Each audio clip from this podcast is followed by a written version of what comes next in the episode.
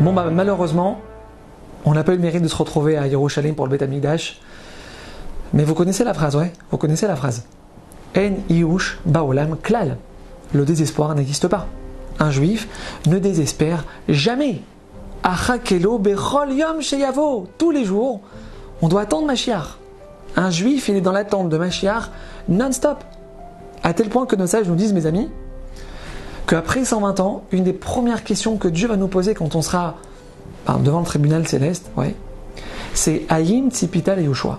Est-ce que tu as espéré dans la délivrance? Est-ce qu'on a espéré dans la venue de Mashiach, mes amis? Et sur cette phrase, sur cette question, le Rav de Brice qui vient et nous dit quelque chose d'incroyable. Écoutez bien. Quand on va nous poser cette question, Aïm, Tzipita, Yoshua, est-ce qu'on a espéré dans la délivrance? Il faut savoir, mes amis, que c'est pas simplement dans la délivrance du Ham Israël qu'on va nous poser cette question. Non. C'est est-ce que tu as espéré, toi, toi, ta propre délivrance? Est-ce qu'on espère tous les jours, mes amis, sortir de nos problèmes?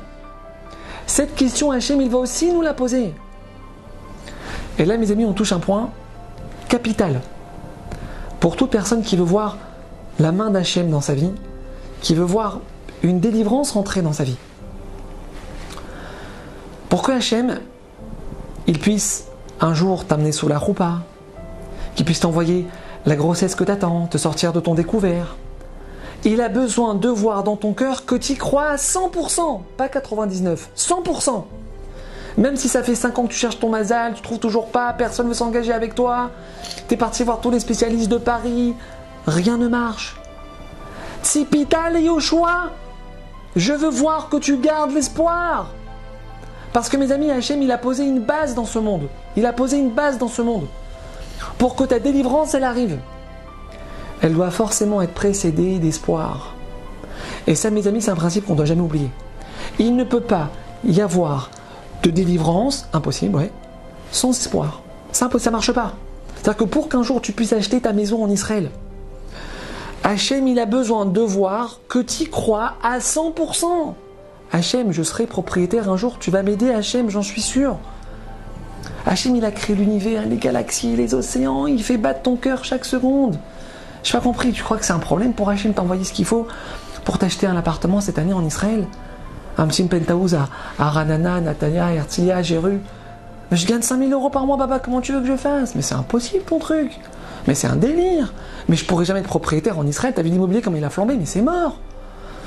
Mes amis, écoutez-moi bien. À l'instant, on a dit ces mots-là, ouais, c'est mort, c'est impossible. Il faut savoir qu'on a éliminé toute chance que cette chose-là, puisse se réaliser un jour. Parce que quand nous, on dit ici sur Terre, ouais, ici bas, quand on dit c'est impossible, et eh ben en haut dans le ciel, vous savez ce qu'ils disent les anges? Les anges, les anges, qu'est-ce qu'ils disent? Eh ben ils disent pareil, c'est impossible. Il sera jamais propriétaire de son appartement, Hachem. Il dit que c'est impossible, c'est impossible. Il pourra jamais se remarier avec cinq enfants, il dit que c'est impossible. Elle pourra jamais tomber enceinte. Mes amis, c'est ce qui nous dit Rabbi Shimon Bar Yochai dans le Zohar Kadosh. On doit être conscient de ça, mes amis. Chaque mot qui sort de notre bouche, il a un impact dans le ciel. Il a un impact dans notre vie. Brit Kruta la nous disent nos sages. Les mots qui sortent de notre bouche, ils créent une réalité. C'est impossible, j'y arriverai pas, c'est mort, laisse tomber. Mes amis, ces mots-là, ils bloquent des choses dans le ciel. Il faut savoir ça. Une personne, elle a commencé un traitement médical. Le traitement, il n'a pas marché, mais genre cata. Et c'est le troisième traitement qu'elle fait. Cette personne-là, à ce moment-là, elle baisse les bras. Elle perd espoir. Elle appelle sa meilleure amie, elle commence à lui pleurer au téléphone. Ça marchera jamais, j'y arriverai pas, j'ai tout essayé, c'est mort. Dans le ciel, vous savez ce qui se passe à ce moment-là, mes amis? Nous dit Rabbi Shimon Bar Yochai, à ce moment-là, dans le ciel, on arrête de se battre pour cette personne, Dieu préserve. Mais regarde Hachem, elle n'y croit pas.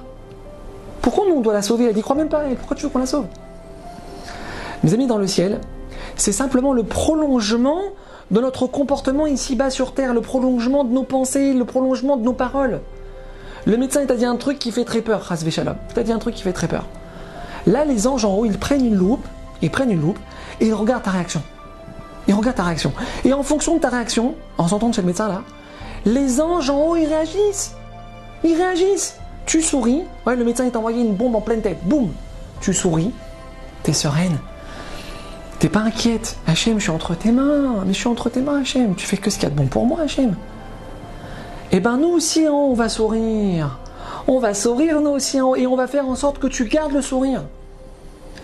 Notre confiance en Hachem, notre joie, notre simra, notre espoir, notre sourire. Mes amis, c'est les ingrédients de notre délivrance. On écrit notre histoire, mes amis, nous, nous-mêmes, avec nos pensées, avec nos mots.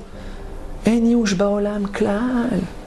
Le désespoir n'existe pas, jamais, en aucun cas, dans aucune situation, même les plus compliquées, mes amis. À bientôt.